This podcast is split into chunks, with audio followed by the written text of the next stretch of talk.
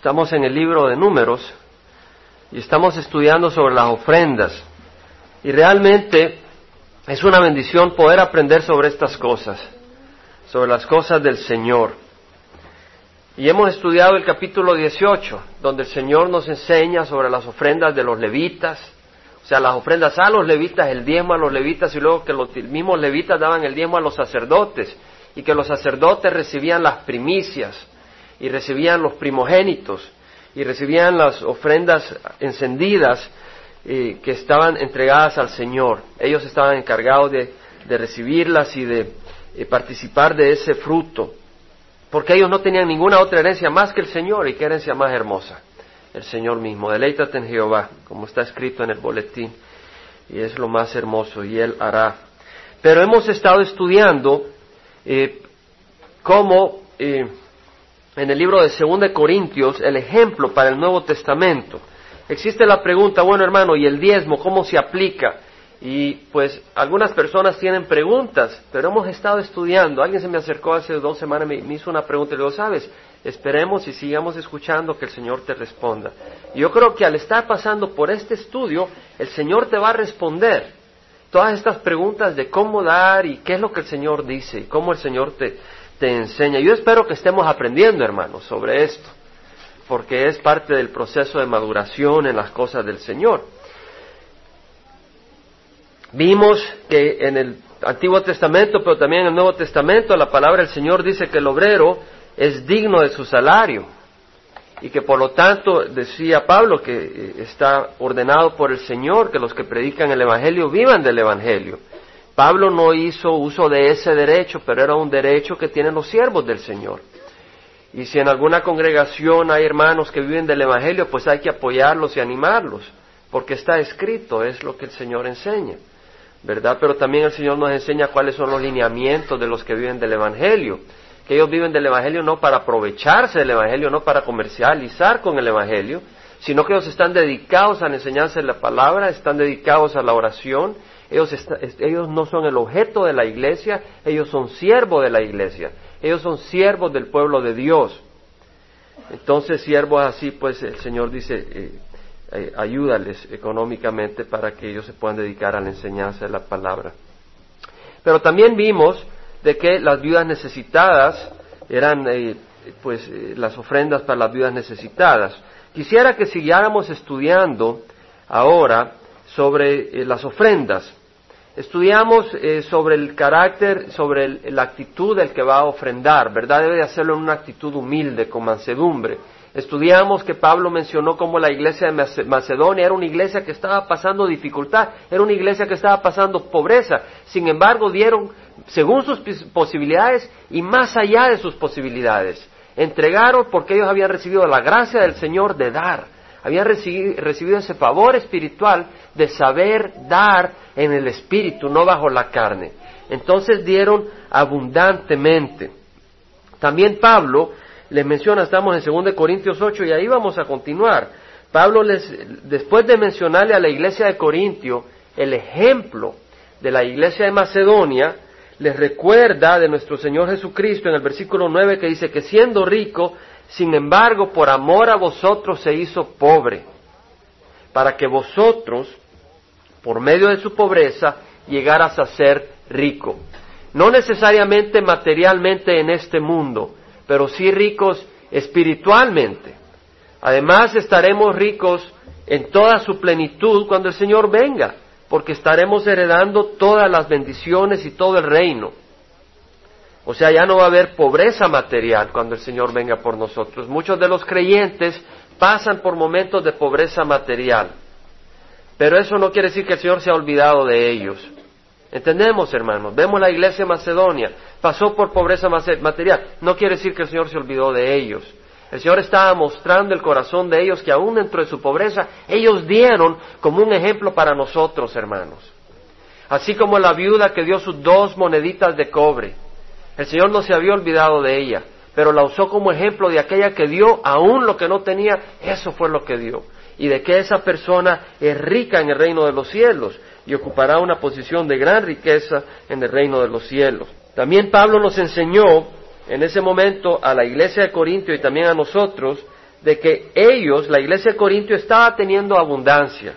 Entonces le dice, vuestra abundancia sirva para suplir la necesidad de la iglesia de Jerusalén que está pasando por necesidad.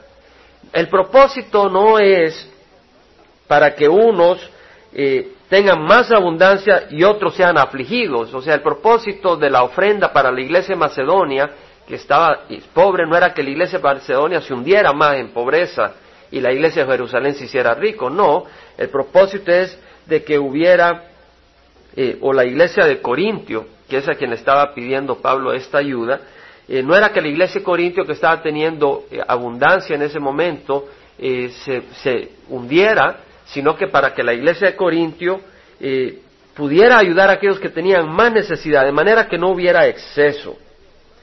Como dice en el versículo 14, la abundancia de ellos supla vuestra necesidad. Vuestra abundancia supla la necesidad de ellos para que también la abundancia de ellos supla vuestra necesidad de modo que haya igualdad. O sea que en algún momento oportuno la iglesia de Jerusalén pudiera ayudar a la iglesia de Corintio y si no materialmente en ese momento estaban ayudando espiritualmente, levantando en oración a la iglesia de Corintio. Como está escrito, el que recogió mucho no tuvo demasiado y el que recogió poco no tuvo escasez. Lo que el Señor quiere es un balance, un balance dentro de la familia del Señor. Ahora, vamos a estudiar ahora sobre eh, quiénes no tienen derecho a recibir ayuda de la iglesia. Eso es lo que queremos aprender, aprender eh, sobre la ofrenda. Y hemos aprendido entonces cómo, quiénes tienen derecho, cuál es la actitud del que ofrenda, y ahora vamos a ver quién no tiene derecho a recibir ofrenda. O sea, la iglesia, ¿a quiénes no les debe dar ayuda? Lo dice la palabra del Señor. Imagínense cómo nos enseña la palabra del Señor. Bueno, en segunda de Tesalonicenses, capítulo 3, hay mucha confusión en las iglesias y a veces se da ofrenda, la iglesia ayuda a quien no debe de ayudar y no ayuda a quien debe de ayudar. Y debemos de entender de que el Señor nos da unos lineamientos. En 2 de Tesalonicenses capítulo 3, versículo 6 dice, ahora bien hermanos, os mandamos en el nombre de nuestro Señor Jesucristo que os apartéis de todo hermano que ande desordenadamente y no según la doctrina que recibisteis de nosotros. Que os apartéis. En el versículo 10 dice, porque aun cuando estábamos con vosotros os ordenábamos esto, si alguno no quiere trabajar, que tampoco coma. Porque oímos que alguno entre vosotros anda desordenadamente sin trabajar, pero andan metiéndose en todo. Vea bien que no dice si alguno se quedó sin trabajo. Si alguno no quiere trabajar, está diciendo. Y yo en alguna ocasión me he quedado sin empleo y es una situación difícil y uno busca la misericordia del Señor. Pero no es porque yo no haya querido trabajar. Y el Señor permite circunstancias así para probar nuestra fe, para sus propósitos que no siempre entendemos en ese momento. Pero aquí está hablando el Señor a través de Pablo que si alguno tiene ese hábito de ser perezoso, de ser inestable, de no querer trabajar, dice que tampoco coma.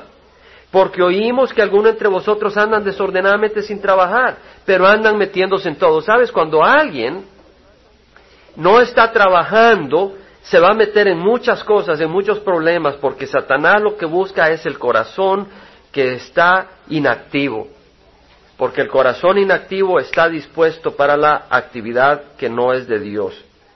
A tales personas les ordenamos y exhortamos en el Señor Jesucristo que trabajando tranquilamente coman su propio pan. ¿Haciendo qué? Trabajando.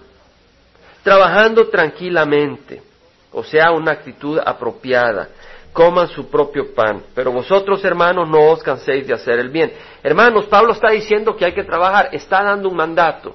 ¿Qué quiere decir? La palabra del Señor dice que si algo es de acuerdo a la voluntad de Dios, Dios nos va a ayudar. Si la voluntad de Dios es de que el hombre trabaje, Dios va a proveer un trabajo. De hecho, en Primera de Juan, capítulo 5, dice la palabra del Señor, y esta es la confianza que tenemos delante de Él. ¿Delante de quién, hermanos? Delante de Dios, que si pedimos cualquier cosa conforme a su voluntad, Él nos oye. Es la palabra, es la promesa de Dios. Si pedimos algo conforme a la voluntad de Dios, Dios nos va a oír. Y si sabemos que Él nos oye en cualquier cosa que pidamos, sabemos que tenemos las peticiones que hemos hecho. Quiere decir que si pedimos algo de acuerdo a la voluntad de Dios, Dios nos va a oír y Dios nos va a conceder la petición. Y Dios está diciendo de que debemos de trabajar. No está hablando de los niños, ¿verdad? Está hablando de las personas que les corresponde trabajar, está hablando de los hombres. Y está diciendo, debemos de trabajar. Y la palabra del Señor dice que si pedimos de acuerdo a su voluntad, Él nos dará. ¿Cierto? Quiere decir de que el hombre que se pone en las manos del Señor va a hallar trabajo.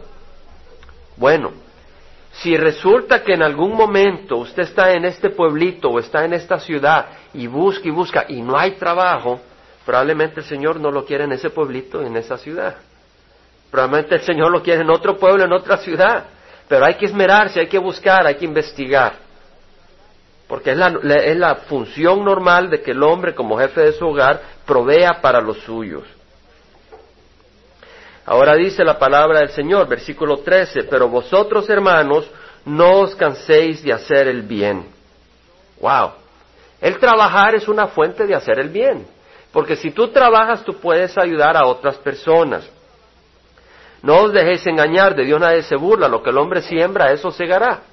El que siembra para la carne, segará corrupción. El que siembra para el espíritu, segará vida eterna. Por lo tanto, dice la palabra del Señor, no nos cansemos en hacer el bien, porque a su debido tiempo, si perseveramos, segaremos.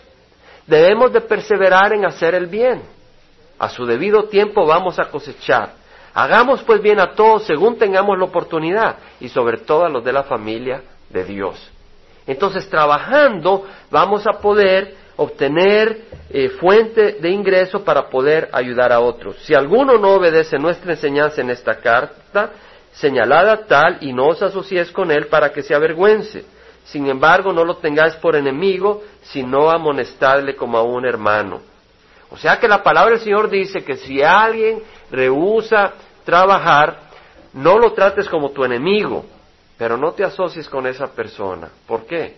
Porque dice el Señor que tienes que amonestarlo para que esa persona haga lo que Dios manda hacer. En Primera de Tesalonicenses leemos, versículo 10, capítulo 4, en verdad, versículo 9, en cuanto al amor fraternal, no tenéis necesidad de que nadie os escriba, porque vosotros mismos habéis sido enseñados por Dios a amaros unos a otros. ¿Quién nos va a enseñar a amarnos unos a otros, hermanos? El Señor.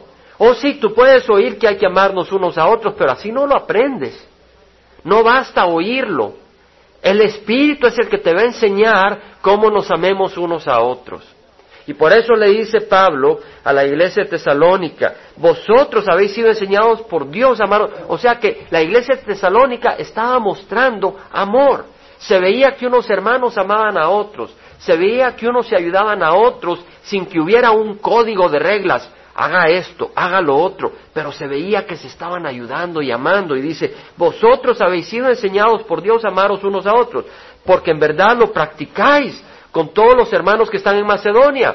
Pablo le dijo a la iglesia de Corintio, ahora bien, tú has abundado en fe, tú has abundado en esto, tú has abundado en otro, ahora probad la sinceridad de vuestro corazón, la sinceridad de vuestro amor, como ofrendando para la iglesia de Jerusalén. ¿Se acuerdan que estudiamos eso? En otras palabras, la prueba de que la iglesia de Corintio era una iglesia que amaba, la iba a mostrar ofrendando. Santiago habla claramente sobre eso cuando dice, ¿de qué sirve hermano si alguno dice que tiene fe pero no tiene obras? Tú dices, yo creo en el Señor Jesucristo, yo tengo fe, pero ¿cuáles son tus obras? Las obras no te salvan, pero si tú tienes una fe viva, va a producir obras vivas. ¿Acaso puede esa fe salvarle? La fe que no tiene obras es una fe muerta, no es una fe verdadera, no es una fe de Dios. Si un hermano o una hermana no tiene ropa y carecen de sustento diario, y uno de vosotros les dice, id en paz, calentados, saciados, pero no le da lo necesario para su cuerpo, ¿de qué sirve? Así también la fe por sí misma, si no tiene obras, está muerta. Así que el Señor, en, en segunda de Corintios leímos, le dice a la iglesia, que quería probar y que mostrara a la iglesia de Corintio la sinceridad de su amor. Entonces, hermanos, si nosotros amamos, ahora fíjese bien, el Señor no dice, ama a aquel que es perfecto. Ama a aquel que siempre que lo ves está perfecto, te sonríe, está bien bañadito todo el tiempo, cuando te ve te da un gran abrazo y te regala comida y te regala ropa aunque no la necesites y te invita a todo eso. No, dice, amada a tu hermano aunque tu hermano no pueda hacer todo eso por ti. Ámalo. Y ahí está la prueba de que realmente tienes una fe viva de Dios. Eso es lo que está enseñando el Señor.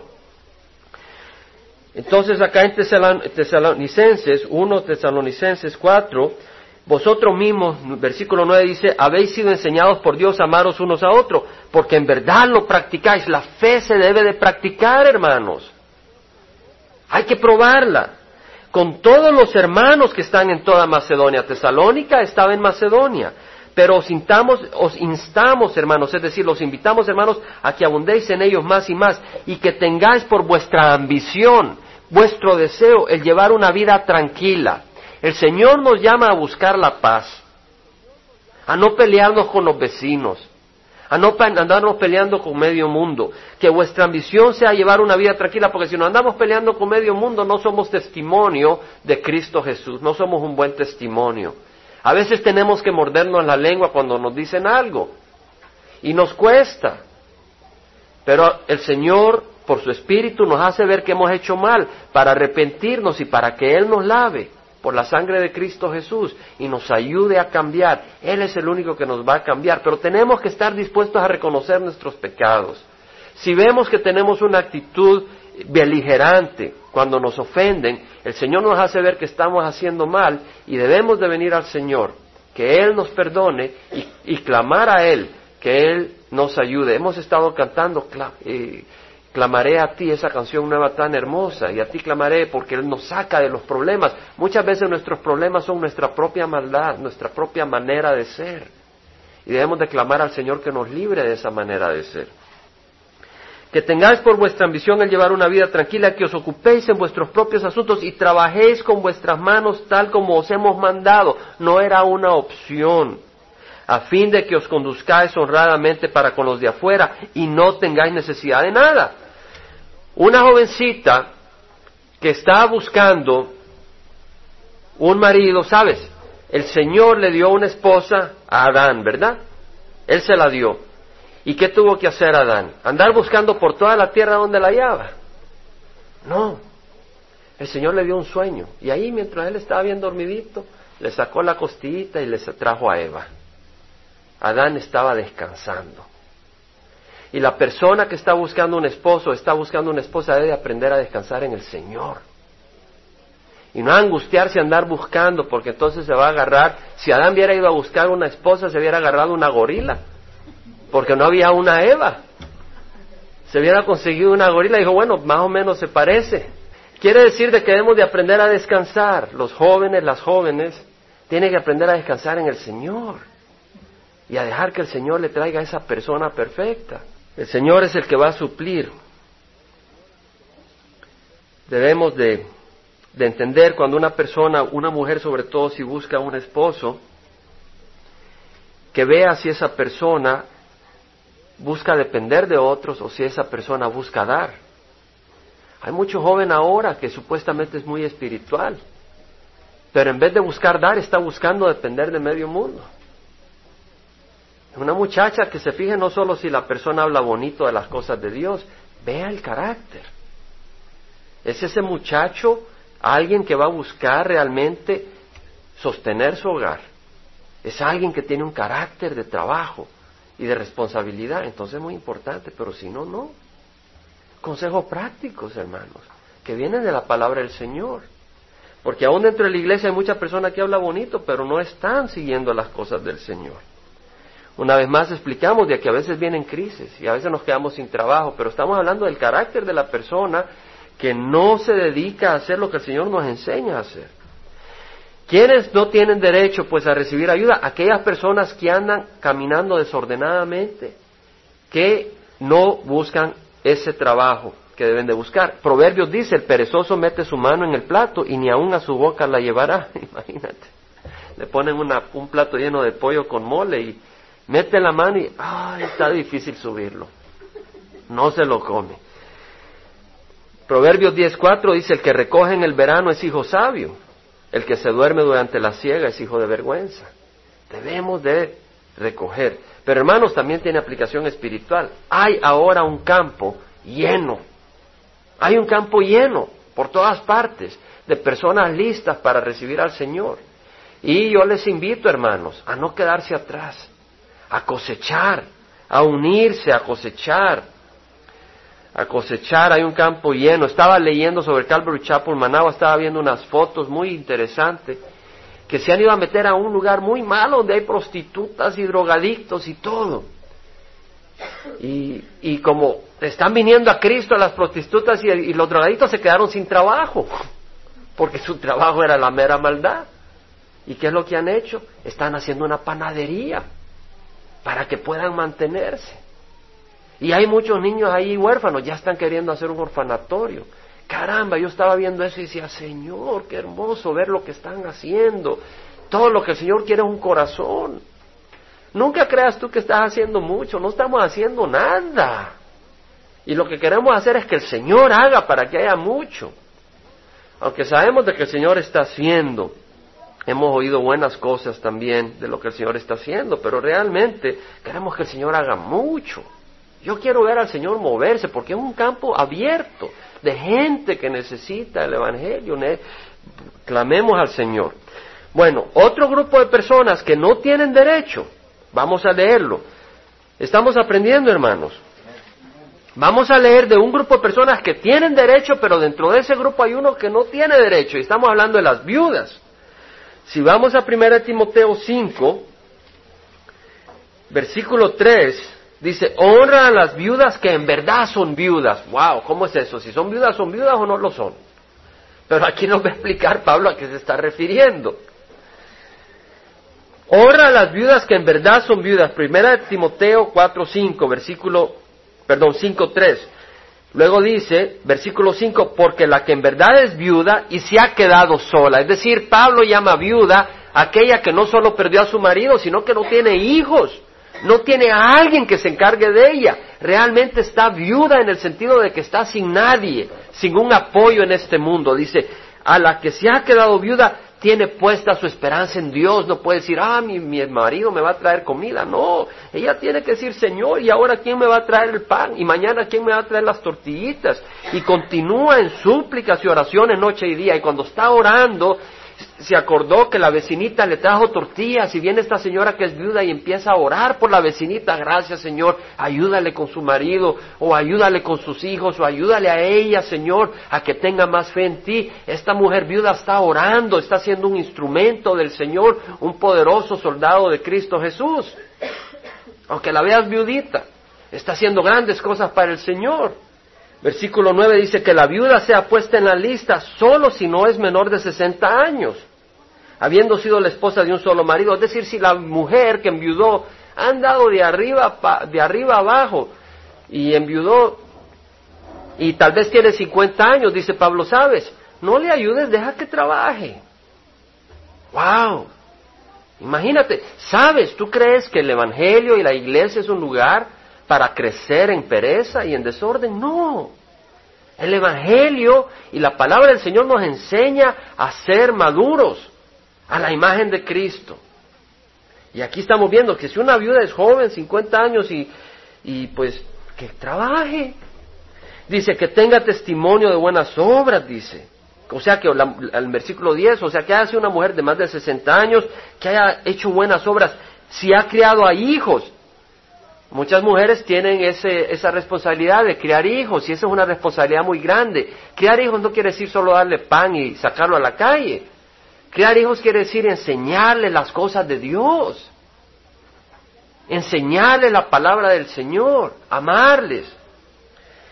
Si ha criado hijos, si ha mostrado hospitalidad a extraños. Imagínate, en el tiempo de Pablo, si tú habías enviudado, pero cuando llegaban extraños a tu casa, tú los echabas. Pablo dice, sabes, a ti no te queremos dar ninguna ayuda, tú no sabes lo que es el amor de Dios. ¡Wow! Si ha mostrado hospitalidad a extraños, si ha lavado los pies de los santos. Tenemos que mostrar sabiduría en nuestros tiempos, ¿verdad? Pero tenemos que dejarnos guiar por el Espíritu Santo. Si ha lavado los pies de los santos, hermanos, los santos no eran como aparecen en, en algunos templos que los ponen ahí con su arit, con su halo y todos limpiecitos. No, cuando tú vas caminando en el Medio Oriente con el calor se te llenaba de mugre el pie. Y lavarle los pies a los santos eh, no quiere decir que eran perfectos, eran imperfectos. Santos somos todos los que hemos venido a Cristo. Así que lavarle los pies a los santos es decir, es lavarle los pies a los hermanos. Y decía, si esa mujer cuando llegaba a alguien de la familia del Señor, le lavaba los pies, se humillaba y le mostraba ese amor. Si ha ayudado a los afligidos en vez de cerrar su corazón al afligido, si se ha consagrado a toda buena obra, a esa viuda ayúdale. ¡Wow! Pablo está diciendo, si la iglesia va a usar esos fondos a una viuda, que sea una mujer que realmente sea viuda, que realmente ponga su fe en el Señor, que realmente haya dado buen testimonio. Dice Pablo en el versículo 6, pero la que se entrega a los placeres disolutos, es decir, ah, pues nosotros pasamos viendo novelas, pues ya tenemos 63 años y, y realmente eh, fiesta aquí, fiesta allá y, chambre aquí, chambre allá. Dice, olvídate, porque está viviendo pero está muerta. Tú puedes estar, como dije la vez pasada, religiosamente vivo pero espiritualmente muerto. Queremos estar vivos espiritualmente, no ser lleno de tradiciones y no tener al espíritu vivo de Dios. Entonces aquí estamos viendo de que Pablo está diciendo, una mujer que solo vive en, en cosas sin valor, no dice. Dice que están incurriendo, dice, rehúsa, en versículo 11, rehúsa poner a la lista viudas más jóvenes porque cuando sienten deseos sensuales contrarios a Cristo se quieren casar, incurriendo así en condenación por haber abandonado su promesa anterior. En otras palabras, no quiere decir de que una mujer no se case, pero lo que está diciendo que hay una viuda joven que empieza a recibir ayuda porque ella está realmente dedicada a la obra del Señor, pero realmente no. Dice, puede que no. Puede que esa mujer en la primera oportunidad lo que anda buscando es, ahí anda buscando un hombre.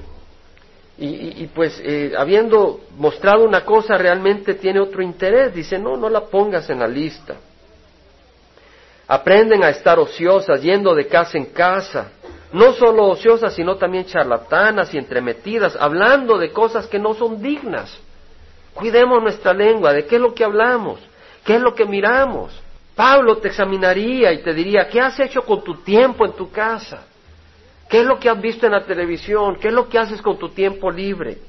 Por tanto, quiero que las viudas más jóvenes se casen. Pablo no las condena, dice, cásense, que tengan hijos si el Señor se los da, que cuiden su casa, que cuiden a su esposo, cuiden a sus hijos y no den al adversario ocasión de reproche, pues algunas ya se han apartado para seguir a Satanás, ¿sabes? No, ellas no salieron corriendo siguiendo a alguien que tenía cachicolas. Seguir a Satanás es seguir lo que no es de Dios. Eso es seguir a Satanás. Y está diciendo Pablo, olvídate. Ahora veamos otra cosa. Vemos quiénes no tienen derecho a la ayuda y quiénes tienen derecho a la ayuda. Ahora veamos las necesidades en el hogar. En 1 Timoteo 5:4 leemos, si alguna viuda tiene hijos o nietos que aprendan esto primero a mostrar piedad para con su propia familia y a recompensar a sus padres porque esto es agradable delante de Dios. En otras palabras, si una viuda tiene hijos o nietos, que ellos se encarguen. A recompensar, dice, a sus padres, es decir, cuando los padres han alimentado a sus hijos, les han ayudado. En esta sociedad llegan los padres ancianos y los hijos dicen, bueno, ya, pues yo me voy, ahí ves qué haces tú. Que el gobierno se encargue de ti. Que el Social Security se encargue de ti. Pero no es así. Dice el Señor, sabes, tú cuida a tus padres. Si te tienes una madre que se ha enviudado, dale una mano. Y cuando le den la mano, no se la des como quien dice, ay, te tengo que ayudar, vieja. Hazlo, hermanos, nos reímos, pero es cierto. Es cierto. Estamos viviendo en Sodoma y Gomorra, hermanos. Estamos viviendo en Sodoma y Gomorra. El irrespeto que están teniendo los jóvenes a sus madres, a sus padres en día de hoy, es increíble. Jamás ha sido esta cultura mi estándar. Cuando vine a Cristo yo entendí que esta cultura no es el estándar, hermanos. Hay corrupción, hay desorden. Sí hay personas que aman a Cristo Jesús. Y hay personas llenas del Espíritu Santo. Pero la cultura de este mundo está podrida. Dice la palabra del Señor, versículo 8, si alguno no provee para los suyos y especialmente para los de su casa, ha negado la. No digas, oh, yo soy muy espiritual, estamos ayudando en la iglesia y te olvidas de tu familia. Dice, eres peor que un incrédulo, dice el Señor. Versículo 16, si alguna creyente tiene viuda en la familia, que las mantenga y que la iglesia no lleve la carga para que pueda ayudar a las que en verdad son viudas. En otras palabras, la misma iglesia nos enseña, la misma palabra del Señor no la iglesia, la palabra del Señor nos enseña que dentro de la iglesia, cuando la iglesia va a ayudar, la iglesia tiene que ver si esa persona tiene familia que puede ayudar a esa persona. Y si tiene familia, que sea la familia la que lleve la carga de esas personas. Eso es lo que nos está enseñando. Estamos aprendiendo, hermanos. Es lo que estamos estudiando. ¿Por qué estamos estudiando eso? Porque hay confusión. En las iglesias hay confusión, hay totalmente confusión. Y nosotros buscamos seguir al Espíritu Santo en estas cosas. Seguir al Espíritu Santo. Hace poco mandamos una ofrenda a la iglesia de pobres en Perú. ¿Verdad? Y queremos mandar pronto una a la iglesia que está sufriendo en Nicaragua. Porque sabemos que hay muchas necesidades en distintos lugares y hemos mandado a Sudán como congregación, pero eh, queremos ser sabios cómo se administran las cosas del Señor. Hermanos, hemos estudiado las ofrendas y hemos estudiado quiénes van a recibir ofrendas y quiénes no van a recibir ofrendas. ¿Quiénes van a recibir ayuda de la iglesia y quiénes no van a recibir ayuda de la iglesia? Ahora, hermanos, la iglesia no es el que da o el que la iglesia lo único que tiene que ser es un siervo de las ofrendas que Dios le pertenecen a Dios. Y nosotros como congregación debemos de humillarnos al Señor y saber cómo administrar esas ofrendas porque le pertenecen a Dios. Y le vamos a rendir cuentas al Señor. Según de Corintios 8 vamos a leer, no vamos a leer, pero voy a compartir brevemente. La administración de las ofrendas es importante. ¿Cómo se va a administrar la ofrenda? En este mundo tenemos a veces vicepresidentes de bancos, personas que son eh, eh, contadores certificados en algún negocio, y vienen las iglesias y los meten en sus puestos de, de administración de las cosas del Señor. Porque dicen, bueno, él es vicepresidente, él sabe de contabilidad, pero sabes, el requisito para servir en la iglesia del Señor, aunque sea de las ofrendas, es el Espíritu Santo. Si no te vas para abajo, la iglesia del Señor no necesita estar entrometida.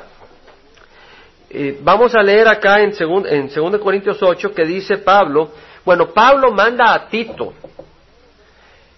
primero manda a Tito, a Corinto, a animar a los hermanos, a ofrendar y dar esa ofrenda que habían dicho que iban a dar para la iglesia de Jerusalén. Y Pablo los manda para animarlos, no por sacar el dinero, no por presionarlos, pero para motivarlos a hacer esa gran obra de amor. Y vemos de que eh, no solo mandó a Tito, en el versículo 18 dice, junto con él hemos enviado al hermano cuya fama en las cosas del Evangelio se ha divulgado por todas las iglesias. Mandan a un hermano que era conocido en las iglesias por espiritual, para ir a animar a la iglesia de Corinto a dar ofrenda. Y no solo eso, también dice en el versículo 22, y con ellos hemos enviado a nuestro hermano, de quien hemos comprobado con frecuencia que fue diligente en muchas cosas. Hay que ser diligente en las cosas del Señor.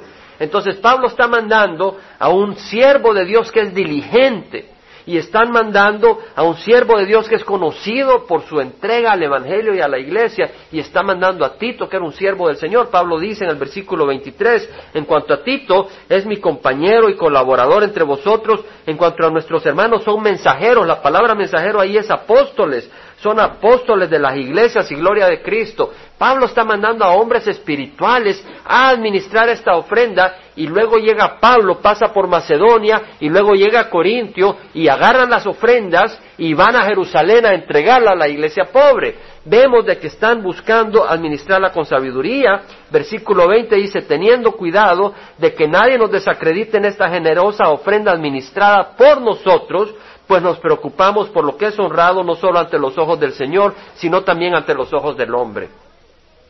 Hermanos, ¿cuánto descrédito hay ahora en las ofrendas de las iglesias? ¿Por qué enciendes la televisión y te están diciendo, queremos que nos ayude, que nos dé su ofrenda y le vamos a mandar polvito que agarramos ahí cerca de la tumba de Jerusalén donde murió el Señor y te va a bendecir? Y esas son locuras que lo que traen es descrédito al Evangelio. Porque vemos que la ambición es una ambición de dinero, no es eh, de acuerdo al Evangelio. Y te andan haciendo presión. Hermanos, eh, las ofrendas se deben de administrar de una manera que traiga honra a Dios y que no traiga descrédito.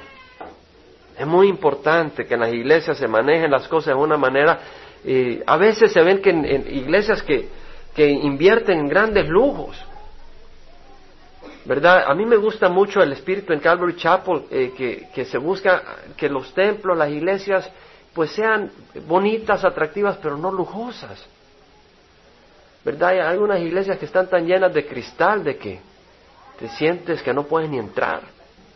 Porque eh, toses o, o te ríes y tal vez se van a quebrar los cristales. Estás invirtiendo las ofrendas que se han entregado para la cosa del Señor para un lujo que es temporal. Mejor inviértelo en el Evangelio, ¿verdad? Invierte en el Evangelio.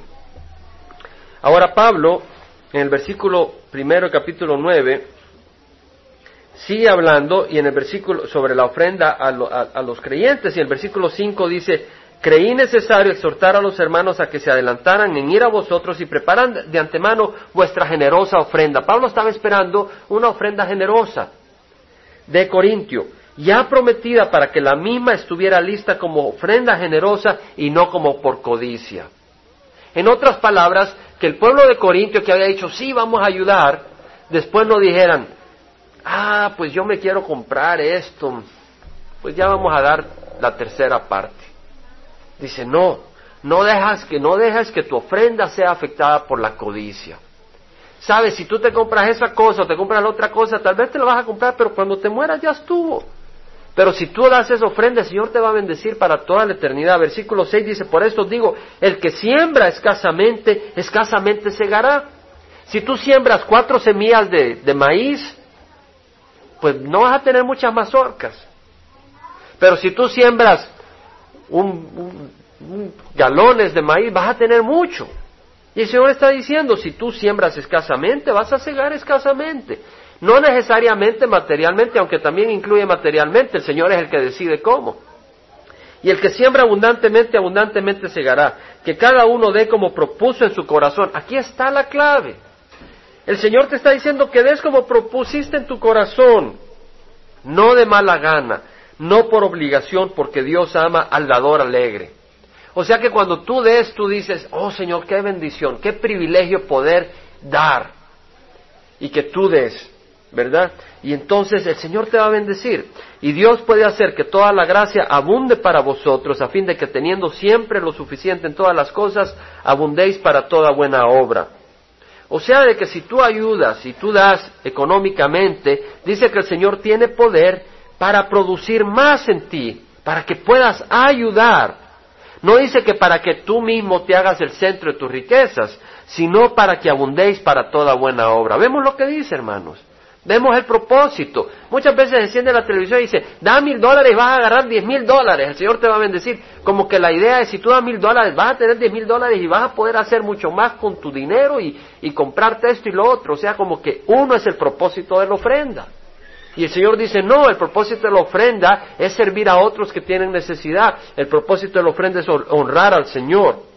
Como está escrito, Él esparció, dio a los pobres y su justicia permanece para siempre. El que suministra semilla al sembrador y pan para su alimento suplirá y multiplicará vuestra sementera y aumentará la siega de vuestra justicia. Mira lo que dice.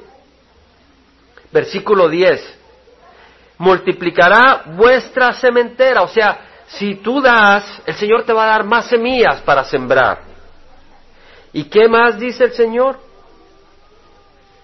Aumentará la siega de vuestra justicia. ¡Wow! O sea que cuando tú estás dando con los motivos apropiados, el Señor está cosechando rectitud de ti. ¿Te das cuenta? lo que está diciendo. Cuando tú estás dando con los motivos, motivos apropiados, ese es un fruto de rectitud, es el fruto del hombre justo. Pero sabes, cuando uno no tiene los ojos en las cosas del Señor, no puede dar. O da con los motivos equivocados, o da regañadientes. Mira lo que dice el Señor, el que se apiada del pobre presta a Jehová. ¡Wow! y, el que, y Él lo recompensará por su buena obra. El Señor no es deudor de nadie. Proverbios 29, 7 dice, el justo se preocupa por la causa de los pobres, pero el impío no entiende tal preocupación. Sabemos que en nuestros países latinoamericanos el justo no, no, no ha habido, porque no mucha gente se preocupaba por la causa de los pobres y por eso tenemos unos grandes desórdenes sino que se preocupaba generalmente la gente por su propio bienestar y había unos desniveles tremendos y de gran desastre en nuestros países. Pero dice, el que es justo se preocupa, no dice solo se siente triste, hace algo. El impío no entiende de tal preocupación. O sea que si tú vas a la iglesia todo el tiempo, pero no te importa la persona necesitada, el Señor te llama impío.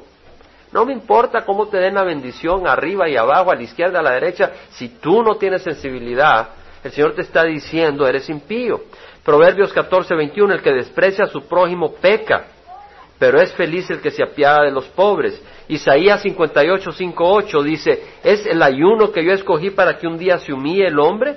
¿Es acaso que incline su cabeza como un junco y para que se acueste en silicio y ceniza? ¿Y amaréis a esto ayuno, día acepto a Jehová? ¿No es esto el ayuno que yo escogí, desatar las ligaduras de impiedad, soltar los lazos, las coyundas del yugo, dejar ir libre a los oprimidos y romper, romper todo yugo? ¿No es para que partas tu pan con el hambriento y recibas en casa a los pobres sin hogar, para que cuando veas al desnudo lo cubras? Y no te escondas de tu semejante, entonces tu luz despuntará como la aurora y tu recuperación brotará con rapidez. Delante de ti irá tu justicia y la gloria de Jehová será tu retaguardia. Hermanos, hemos estudiado ofrendas. Amén.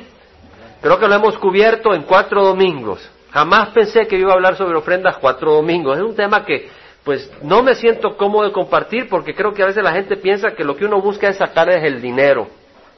Pero el Espíritu me ha dado la libertad de compartir, porque sé en el Espíritu que estamos enseñando la palabra del Señor. Y Dios no permita que no enseñemos la palabra del Señor acá y solo enseñemos lo que sea cómodo. Tenemos que enseñar la palabra del Señor, como dijo Pedro, ¿a dónde iremos, Señor? Tú tienes palabra de vida eterna. Y esta palabra que hemos estudiado, vamos a orar para que el Señor la aplique en nuestros corazones. Hemos estudiado sobre las ofrendas, hemos estudiado sus raíces en el Antiguo Testamento, hemos estudiado las promesas del Señor, hemos estudiado quiénes se benefician de la ofrenda. ¿Sabes quién se beneficia? Todos. El que da se, beneficia, porque dice la palabra del Señor que más bendecido dar que recibir. El que recibe se, se beneficia, porque recibe el amor del Señor y también esa persona eleva oraciones por los que están dando. O sea que eh, es cosa del Señor. Y si resumimos todo esto, podemos resumirlo en, dos, en una cosa. Caín le dio al Señor del fruto de la tierra. Abel le dio lo mejor que tenía. Hemos hablado de ofrendas materiales, pero el Señor nos ve nuestro tiempo. ¿Qué hacemos con nuestro tiempo? ¿A quién se lo invertimos? ¿Quiere decir que no vas a tener tiempo para comer? ¿Cómo no? Pero ¿sabes qué? Que el Señor nos enseña a contar nuestros días. Nos podemos parar, hermanos. Que el Señor nos enseña a contar nuestros días. Hermanos, nuestro tiempo es corto. Tenemos poco tiempo en la tierra. Tenemos que aprovecharlo. Tenemos que aprovecharlo. Aprovechar el tiempo. Padre Santo, te damos gracias. Ayúdanos, Señor, a ofrendar. La iglesia de Macedonia primero se dieron a ti Después a Pablo y a sus seguidores, a sus ayudantes. Como agradecimiento mostraron una actitud de honra y de amor a aquellos que le compartían. Y después a aquellos que estaban en necesidad.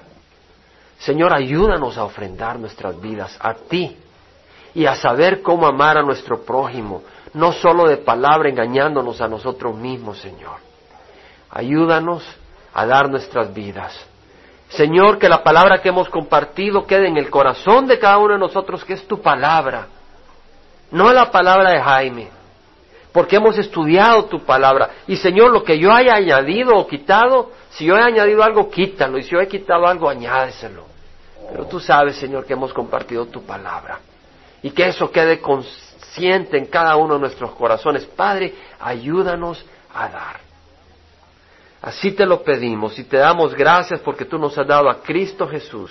Y te rogamos que esta enseñanza de estos tres, cuatro días siga efervesciente en nuestro corazón, instruyéndonos, guiándonos. Y Señor, que la recibamos con temor, con respeto, aplicándola en nuestra vida. Señor, que tu Santo Espíritu nos recuerde, que tu Santo Espíritu nos prepare, que tu Santo Espíritu nos impulse.